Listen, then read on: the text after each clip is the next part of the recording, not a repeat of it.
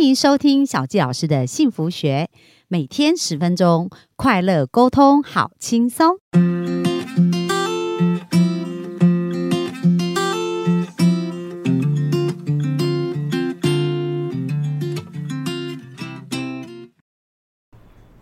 欢迎收听小纪老师的幸福学。那我们非常开心啊！本周我们呃在讲到亲子关系哦，那呃接下来这个主题其实是非常非常有趣哦，要讲到学习形态。那我介绍一下我们今天专访的美坚呐、啊，因为她是做翻译做很多年，所以而且她在国外读书的时候就接触到了学习形态。那从这个过程当中，她不仅运用学习形态在教自己的孩子，看到很大的成果以外，她后来也在学校里面担任义工啊，然后也担任帮助很多辅导老师啊，去更加理解如何透过这个部分来去呃帮助孩子有更好的成长。所以呢，我们就热情掌声来欢迎我们的美健。谢谢。好，呃，我是在美国读书的时候，呃，一份打工的工作，嗯、接触的，嗯呃，就是大家都知道，我们呃前几集有讲到，我们是耶稣基督后期圣徒教会的嘛，哈。那我们教会有传教士，嗯那这些传教士呢，在来台台湾传教以前，或到世界各国传教以前，他们都会在这个语言学呃，就是教会的语言中心对学习他们要去的国家的语言，对，学两个月，然后就到那个国家去，嗯，哎、那所以我们看那些传教士很厉害，就来没有多久就很会就讲很，会讲。 那他们就只有在美国学八周这样子，两个对月对的对时间。对，基本上就是两个月的时间，然后就到当地去啊这样子。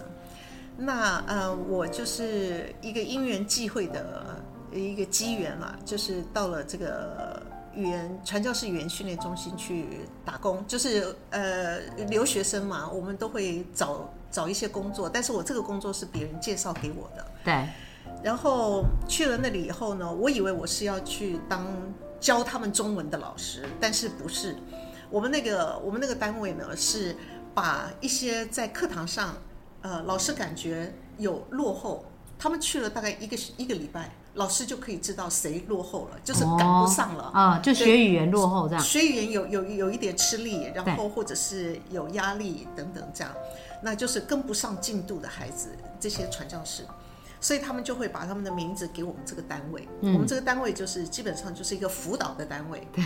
对，那呃，我们呃那时候他们有研发一套，就就是评估这些这些传教士他们学习的优势、能力，就说呃呃有很多的问题，就是一套测呃一套呃评估的一个一个测验，对，然后我们跟他们做完了所有的测验以后呢，呃，可以看得出来他们学习的优优势，就是说他们本身的能力在哪里，然后用什么样的方式学习，对他们的学习效果最好。嗯所以我就是在这样的一个单位工作，啊哈，然后我才开始接触这个东西。我想啊，哇，有这样的东 西，你知道吗？我以前听都没有听过的。对我们读书都是闷着头读，对你知道吗？读不会就觉得是自己的问脑题袋 不好，你知道吗？其实是方法的问题。啊、还有就是，你知不知道你的、你的、呃，你自己本身，呃，天赋的一种能力在哪里？你如果善用那个天赋的能力的话，你会学得更就是更更快有效率，也更快。对，所以这套评估呢，呃，就叫在美国很很多，呃，各家有各家的评估的方法。但是我比较了，我回来台湾以后，我就因为就是要为了帮助他，嗯，因为他不像跟他哥哥不不太一样，这个老大读书，嗯，没有说，呃，要我们担心什么，但是他不喜欢读书，嗯，然后常常有学习上面的挫折，对对，那呃是，但是我们也很想帮帮这个孩子，所以我就想到我在呃语言训练中心的时候做的那个东西，我就跟有一天我就跟我的先生讲，我说，哎，我想到那个那个时候我可以帮助那么多的传教士，帮助他们找到他们学习的优势，为什么我不能用这个东西来帮助我自己的孩子？对。所以我就在国内，我就所以那时候小朋友是有什么什么状态？就像他刚才讲的，他他不不不不学不会啊，哦，对对对，哦，就这样，就对老师讲啊啊，听一听，全班都会，就只有他不会这样子。对，然后然后嗯，我是我先生就我就跟他讲，我那个时候我在美国的时候，我我们做什么，然后他也很认同，对，所以但是我需要有更多的资讯，嗯，就是这方面的资讯，因为那个那套评估我我没有，我手上没有，那个是属于教会的对，东西嘛，那我自己是没有的，所以我现在也想不出来我要我要问什么问 题，要要怎么不知道样怎么来评评估估这个孩子，对对不对？没有，所以我要上网去找有没有有没有呃呃现成的呃一个东西，我以为我以为那个是呃很普遍的，对，但是在国内我那个时候找的时候是零，完全没有，我我搜寻 Google 搜寻是零，嗯，当然，几年以后开始有一些，有一些呃，你可以搜寻到，但是那些我发现，因为我都看过英文的网页上面的东西，就各家不同的，所以很多国内的东西呢，其实都是翻译那些网页里面的某一部分，文所章以这样都是不完整的。所以国内其实并没有针对这个主题来做的研究，嗯，哎，所以当然我更更找不到，就是你你要一要评估，对，这样子的东西就更根本找不到。所以后来，但是我就想到我们用的几个技巧，对嗯这样子，所以我就用在他身上。比如说呢，那比如说像我先生就教他用屁股写啊，哦，就是他要学身习体动，对对他身体动，他可以学。学习，对所以其实学习形态它是有分几种不同的学习方法，对他，他基本上他就是他评估出来，就说如果你是比较视觉型的孩子，对，或者是比较听觉型的孩子，就是说有的孩子的视觉处理很强，嗯，像我，我就是数学呃视觉处理很强的孩子，人就说我看文章，我可以很快抓到重点，对，对用看就已经可以学对，习，因为我看的时候，我的脑袋就在动，嗯，就是就在分析整理，你知道吗？那有的人像我先生，他就是听觉能力特别强，嗯，他是他如果阅读的话，他其实是有阅读障碍的。哦我真的先生是有啊嗯阅读障碍，对，他常常会看错字，嗯，或者是会看错跳意行思， 对，他会看错意思。嗯其实看看到的字可能没错，可是他的理解是错的，嗯嗯嗯，这样，对，所以他的视觉处理就没有那么好。嗯，那他的听觉处理很好。我我为什么发现他听觉处理很好？像我们在美国开车嘛，哈，那因为美国开车都你到哪一个点都要很开两三个小时才到，这样。对，所以在路上就会听那个音乐嘛。那他常常的就就是排行榜出来的歌啊，他只要听过两次，他都会可以跟着唱。我就听觉记忆， 对，但是我不行，我我你一定要我没有看到字幕我要看词。对我们以前都是 CD 嘛对，CD 不是都有附一张词嘛？对歌词我要看到词，我马上知道他在唱什么。但是如果我是光听，我听不懂。嗯嗯，那但是我先生是他听他就懂，对但是他看看不行。对，对，我就发现哦，这原来学习形态它就是可以帮助你找到你的，就是让你知道有这种差别。对那所以有的孩子是说话很强，听力不好；对，有的孩子是听力很强，但是他没有办法说。嗯，就是所以有一种是听的是听觉，对有一种是说说的的听觉觉，哦，那动觉又更分的更多了，譬如说你是要画画的，是要运动的，像我我这个孩子就是他要全身动，嗯哼，对哎、这种上上学应该很痛苦吧？坐不住啊，坐不住。对，这是为什么？像我在学校当爱心妈妈，他们从我老大我我老大上小一开始，我就到学校去当爱心妈妈。反正，然后后来等到他们连国小都毕业了，国中都毕业了，我还留在学校当辅导妈妈，就是因为我看到很多孩子是动觉学习的孩是动子， 觉对动觉学习形态的孩子，所以他们上课上课坐不住，他们就不能专心，而且可能会一直发出声音，对，一直他动会去啊，弄是不别是？人， 对然后老师就会制止啊，对，生然后气这他样们。就变成班上的坏学生。嗯，对，那其实不是，他们只是他们的呃那个能力没有没有没有被满足，对对，或者是说他们学习的时候并没有用他身上这种动能来学习。如果用他们的动能来学习的话，他一样可以学得很好。我们在我们在传销师语言训练中心就发现这种特质，就是有些他们为什么在课堂上会落后，对，因为他们是属于听觉型或动觉型的。型，对，听觉型的上课还可以，因为老师听他会还可以吸收，但是他回家以后没有听的，他要光看复习，用就没视办觉法处理，他就没办法。对，如果再加上，如果这个孩子是这个传教士是动觉型的，那更糟糕，因为我们所有的学习环境都是要求你坐在教室里固面，定的坐在位一置个啊位，置，对，对，所以这个对动觉型的孩子更没有办法，他一定要站起来动，要要呃要用身体的呃活动来帮助他学习。可是因为我们在国内没有这种概念，对所以我们强迫所有的人都要用同样一种方式学习。对，所以当如果你一个班上有听觉、有视觉、有听觉、有动觉，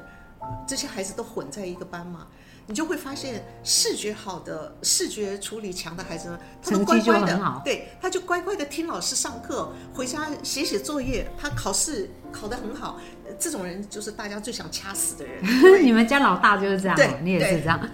就就你就很想掐死他，你知道吗？对，那嗯，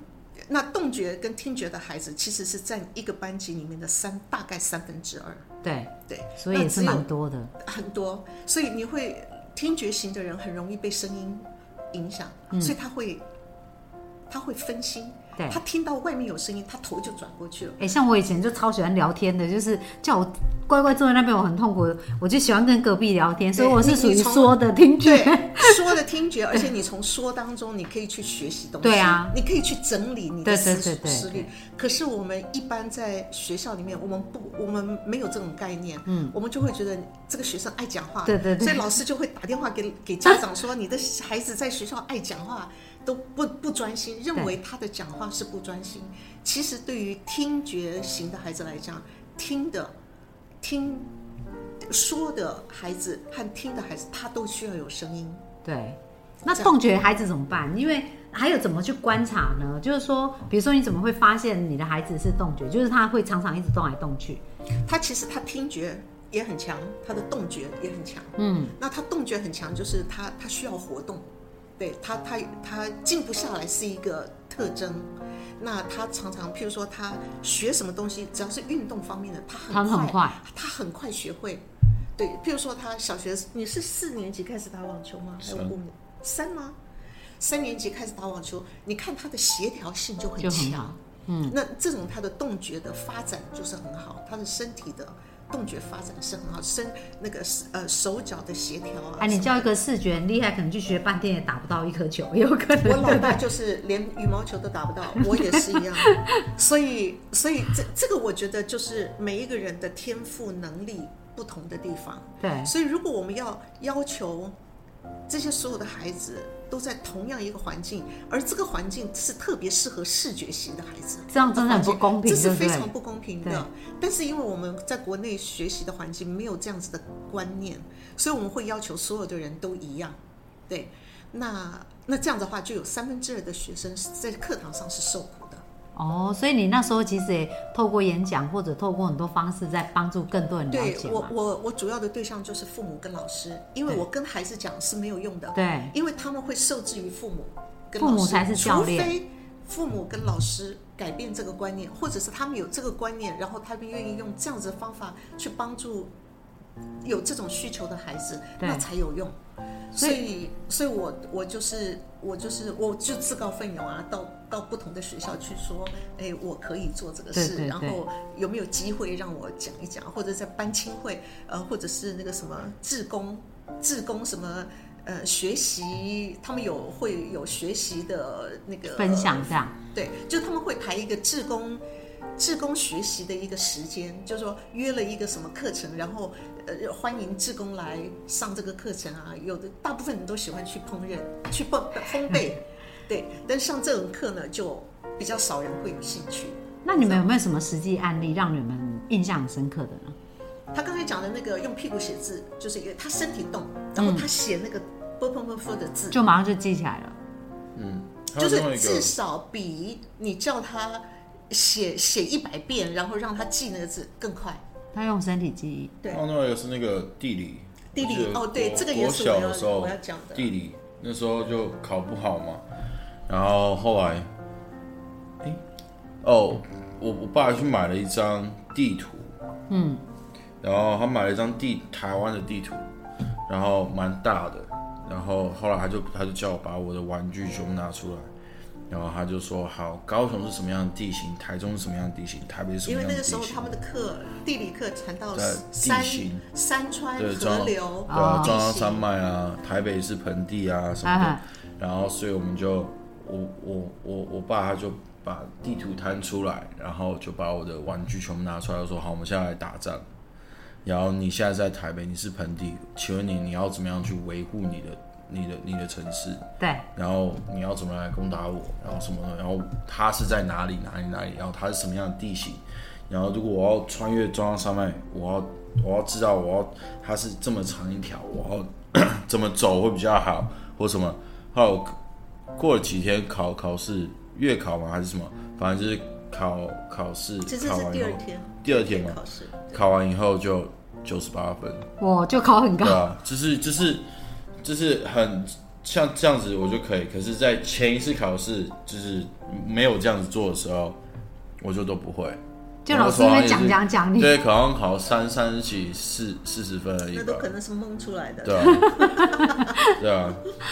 所以，像我后来对，这是一个一个例子，就是我这样子学习，我很我很快。所以你有发现你自己是这样的学习形态吗？对啊，那后来你你有没有怎么运用到你的实际生活的层面？实际上，哦，像我创业，我因为我高呃，我大学我高中读完以后，我就开始工作嘛，然后就是传教，所以我一直没有读大学，然后所以我一直没有去学，可能可能像现在大家就是大学是学他们之后未来要工作的领域的东西，对，对我我没有，所以我到那个时候创业的时候，我是花了一年多的时时间，记自己去实际边看影片边边它就是边看一些做衣服的影影片，怎么打版，怎么做衣服，剪裁要怎么剪，哇，缝你啊怎从么不缝会到自己全部对做我出全来，部我自己们我弄们就给他买一台做缝纫纱机的对缝纫机，对，然然后后我他就就是这样开始自己去买线，然后自己去挑布，知道什么什么样的布会比较好，什么样的布适合什么，然后我就开始自己学，然后，然后因为这个是我想要做的东西，所以我也会有更多的心思会愿意去读书，嗯，所以我后来就开始买一些书，然后开始看，对，所以对于那些书我可以看得下去，哦，可是所以你要不我用用屁股写字就可对以了。对对对，对可是就是但是那个是一个他可以很有用兴的趣的对对对对对对对，所以我那样子我才可以吸吸收到呃我需要的知知识，这样。所以像我创业的时候，我就是自己去做，然后我自己去找厂商，我自己去跟人家谈，然后自己去什么，然后就是都是自己亲自下去去执行，然后到一年多，然后终于是可以。可以知道说，好一个公司，一个一个一个时装品牌，你要怎么样去跑， 对，要怎么样去流程是怎么样做，你也需要有什么样的人，对，然后你要用什么样的规划，什么样的行行销会对这个最好。你那时候为什么会想要做衣服呢？因为我从小第一，其实我真的觉得就是跟自信蛮有大的关系。就是我那时候小的时候，我记得国小小四、小五，我就是全校唯一一个会抓头发上班，呃，上上课的人。所以你也蛮有造型的，对，就是对，我从小就是会抓那种刺猬头啊，或者什么的。然后我从小就很喜欢，就是穿的酷酷的或者什么样。然后我我我穿的东西永远都跟别人不一样。哦，对、我穿的东西可能跟我从小看的电影都有关，对，就是他们里面是怎么样穿，或者是什么，或或者是跟我从小听的音乐也都有关。所以我我从小就很喜欢就是衣服穿搭什么，然后我到高中也都是就是很喜欢服装这些东西，所以我后来后来我才决定，好像这个行业是我愿意花时间花投入时，间，对，然后花很多的心力去经营的，对吧？对，因为他会他传教回来以后跟我们讲说他不想念大学，他想要创业。那我们说那你想做什么？他说他要做服装品牌。嗯，我们我跟他爸爸都傻愣住在了那边，因为我们一直以为他会走网球嗯，这这个路，你知道吗？他回来之后，因为他去美国也是打网球对，啊，他回来以后，我们还规划要不要买地，然后做网球场， 要不要？已经想那么多了嗯还要怎去我们都是这围绕在网球上面转。但他跟我们讲，要是做服装品牌，要设计衣服，我们在这是八竿子不相连的东西，对他怎么会是要做这个事情？你知对道吗？所以也是我们也是很惊讶，嗯，但是孩子有他自己的想法，他很有想法，所以呢，他当他跟我们讲他的想法的时候，我们就决定支持他。嗯我们说、你现在年轻，你有本钱去闯，嗯，你就去，我对们支持你。只是我们没有很多钱，啊、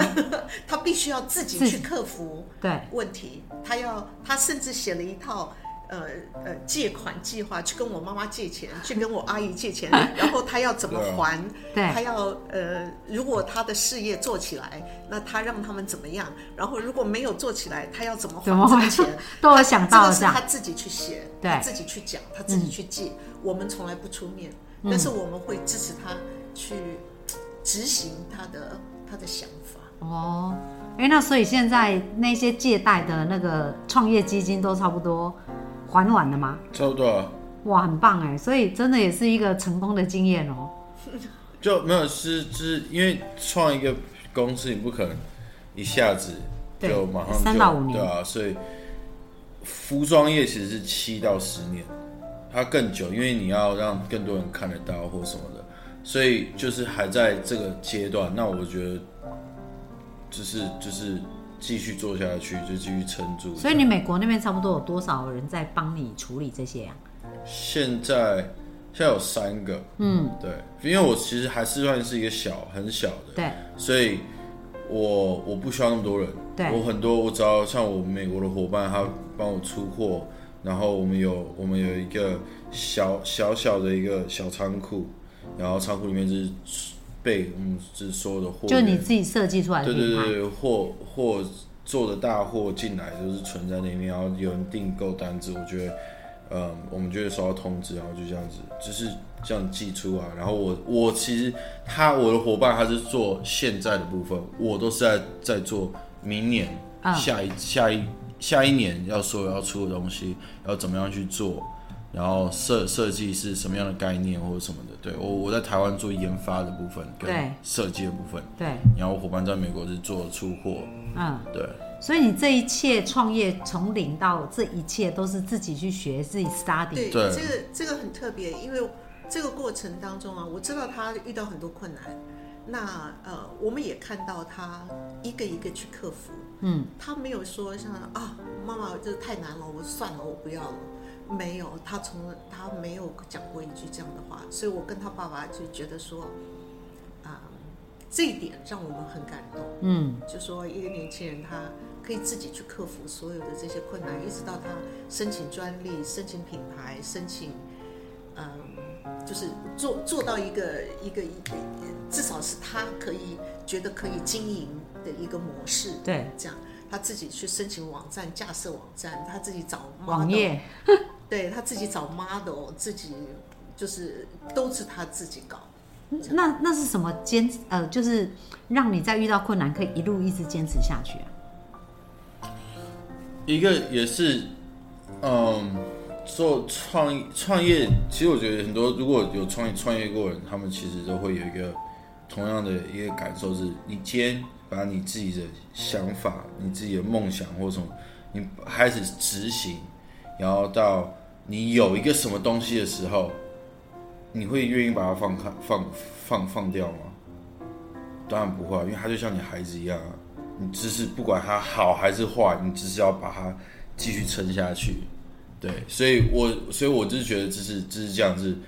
我现在这个牌子就有点像我的孩子一样，我嗯是只是不管他今今年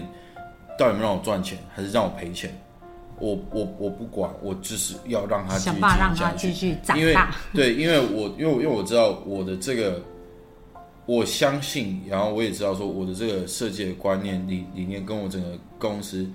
是有它的它的市场的，对是只是没有被看到而已，嗯，现在还没有被看到而已，对，所以我一直在等那个机会而已，嗯，所以如果你还没等到，你就自己就先放弃了，那为什么别人要支持你？对，对啊，所以其实你用了你爸妈养你的精神， 对，有一点，对对对，就是一定要对你的东西，你要对你孩子有信有心有有信心，你对要你要你要知道他他的强项是什么，对然后你才这样你才能知道说你到底到底要怎么样去培养他，对。对，志志向这样。真的很棒哦，因为其实我们说身教重于言教，就是